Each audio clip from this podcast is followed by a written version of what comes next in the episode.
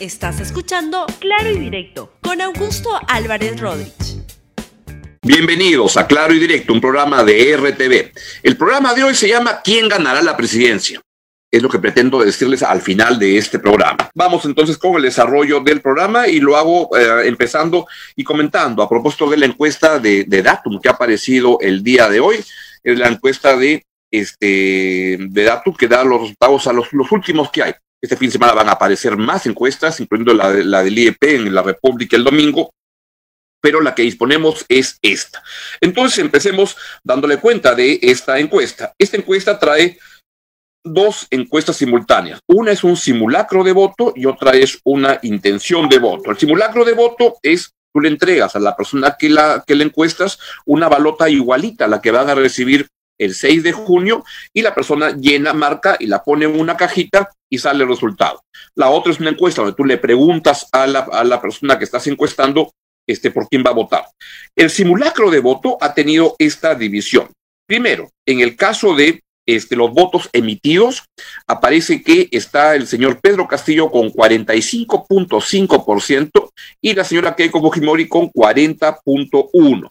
Luego, más abajo, sale en blanco un porcentaje de 9.1 y viciado 5.3 en una eh, este, encuesta, en un simulacro de voto, ojo, no vale, no hay este, este voto, este, no sabe, tú tienes que ver qué cosa marcas, ahí no hay esa, esa, esa opción. Y cuando llevamos esto al voto válido, que es al final el resultado que, cuenta, lo que nos da es un resultado, ampliemos por favor, de 53 para Pedro Castillo, 53.2, 46.8 para Keiko Fujimori. ¿Qué se puede decir? Lo primero es que en la última semana casi no ha habido mucha variación, la verdad. Kiko Fujimori pasa de 47.7 a 46.8, con lo cual estaría perdiendo un punto porcentual y ah, pues el señor Pedro Castillo de 52.3 a 53.2, estaría ganando un punto porcentual. Este, están casi como que no, no, no ha habido un gran cambio con respecto a la, a la semana previa y esto lo que nos está definiendo es algunas conclusiones que quiero luego de mostrarles esta otra parte de la encuesta, que es la de intención de voto. Entonces, soltemos por favor la gráfica de la intención de voto. Da Pedro Castillo 44.9, Keiko Fujimori 40.1 y Blanco Viciado 9.2 y este, no precisa un porcentaje parecido, 9.2. Y cuando esto lo llevamos al nivel de, este, de, entender qué es lo que está pasando, mi primera conclusión es lo siguiente. No se está moviendo. En este momento tiene una ventaja el señor Pedro Castillo sobre la señora Keiko Fujimori a solamente ya este, a 17 días del día de la, de la votación. Quedan dos semanas empezando el lunes y esta campaña va, se sigue disputando. ¿Qué es lo que ha venido sucediendo? Es que no han cambiado mucho en la última semana. Y lo que está sucediendo es que primero el señor ah, Pedro Castillo tuvo las primeras encuestas de esta campaña, tuvo una muy fuerte, este, un despunte inicial donde casi que le llevaba hasta 20 puntos porcentuales de diferencia a Keiko Fujimori. Pero esta ventaja se fue diluyendo en el, en el, en el camino y se comenzó a pegar, a pegar. Y lo que hay ahora es que en los últimos 10 días, diría, casi como que los dos, eh, tanto Pedro Castillo como Keiko Fujimori, se han como, como estancado, como que no están ya subiendo y están manteniéndose casi igual. Y esto me lleva a pensar que este voto, esta elección, se va a decidir con los indecisos. Entonces mostremos qué pasa con los cuadros de los indecisos. Empezando por este cuadro, ampliémoslo muy bien, y entonces lo que nos dice es que hay 9.2% de este, candidatos que dice que van hasta ahora en blanco y viciado y hay un 5.8% de candidatos que, de, intención de, de, electores potenciales que están en 5.8. En conjunto podemos hablar que sería algo así como el 15% de este, personas que todavía no han tomado una decisión final y esto lleva a pensar que por ahí va a estar la definición final de esta eh, elección tan intensa.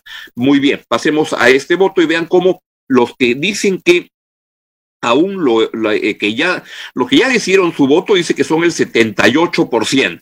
Esto implica un alza con respecto a la semana pasada de casi 5, 5 o 6 puntos porcentuales y los que aún lo están pensando son el 17% y los que aún ni han pensado nada son el 4%. Ergo se puede concluir que hay como alrededor de 20 puntos porcentuales en esta campaña que faltan tomar una decisión.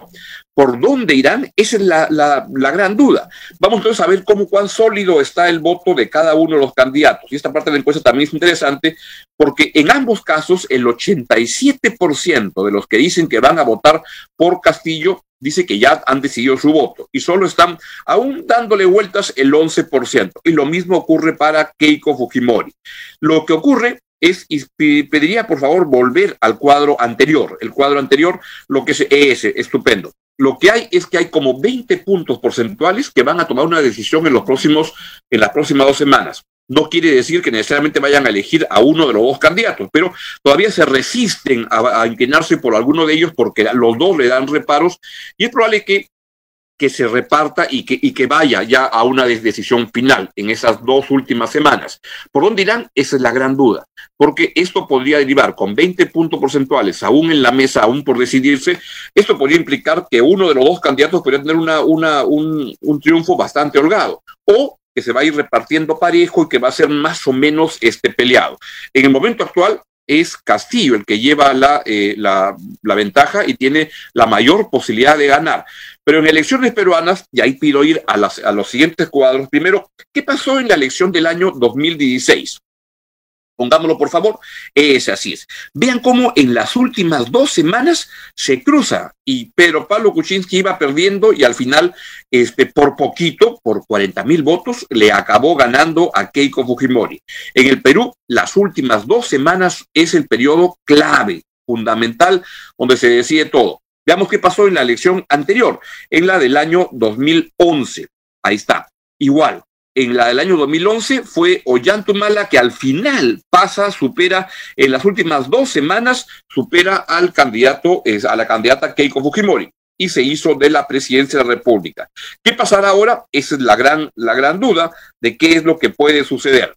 ¿Quién puede saberlo? Los adivinos. Pongamos, por ejemplo, a este señor Hajimi, que este, tiene la virtud que dijo eh, que la segunda vuelta iba a ser entre Pedro Castillo y Keiko Fujimori. Y lo dijo en agosto del año pasado, o sea, del año 2020, bastante. Y ahora está diciendo que cree que Keiko Fujimori va a ganar la segunda vuelta. ¿Quién será? Yo no lo sé. Vayamos, por favor, ya, este, este, saquemos ya esa, esa, esa imagen. ¿Quién es el que puede ganar esta votación? La verdad va a ser muy intenso y al final se va a, decidir en el tramo recontra final en los últimos tres, cuatro días. Tengo la impresión que estamos yendo a una de las campañas más intensas, más peleadas que se ha dado en la historia de las segundas vueltas en el Perú y estaremos muy atentos. Entonces, ante la pregunta, ¿quién ganará la presidencia? No lo sé. Creo que hasta como van ahora, tanto Pedro Castillo como Keiko Fujimori tienen posibilidades de ganar la presidencia. En la foto actual está Pedro Castillo más cerca, un poco más cerca que Keiko Fujimori, pero hay 20 puntos de diferencia en la mesa 20 puntos que tienen que ver con el voto todavía no decidido y es ahí donde se va a jugar la elección. ¿Qué es lo que piensa ese voto de gente que todavía no ha decidido su voto? Ahí está la clave. Entenderlo, conocerlo, reconocerlo, es lo que seguramente están haciendo los candidatos para ese tramo final. Ver primero de no perder el voto que ya tienen y ver cómo se lanzan, se abalanzan sobre ese espacio de este, indecisos que son, insisto, repito, los que van a decidir finalmente quién va a ser el próximo o la próxima presidente del el Perú por los próximos cinco años. Así van las cosas. Y entonces les deseo pues que sigan meditando, pensando y procuren no pelearse con los amigos si es que tienen diferencias de, de opinión sobre estos temas electorales que tantas pasiones y emociones generan entre todos los peruanos. Bien, momento de irme. Así es que tengan un estupendo fin de semana, cuídense mucho y ayuden a las personas con más problemas en este momento. Adiós. Chau, chau. Gracias por escuchar Claro y Directo con Augusto Álvarez Rodríguez. Suscríbete para que disfrutes más contenidos.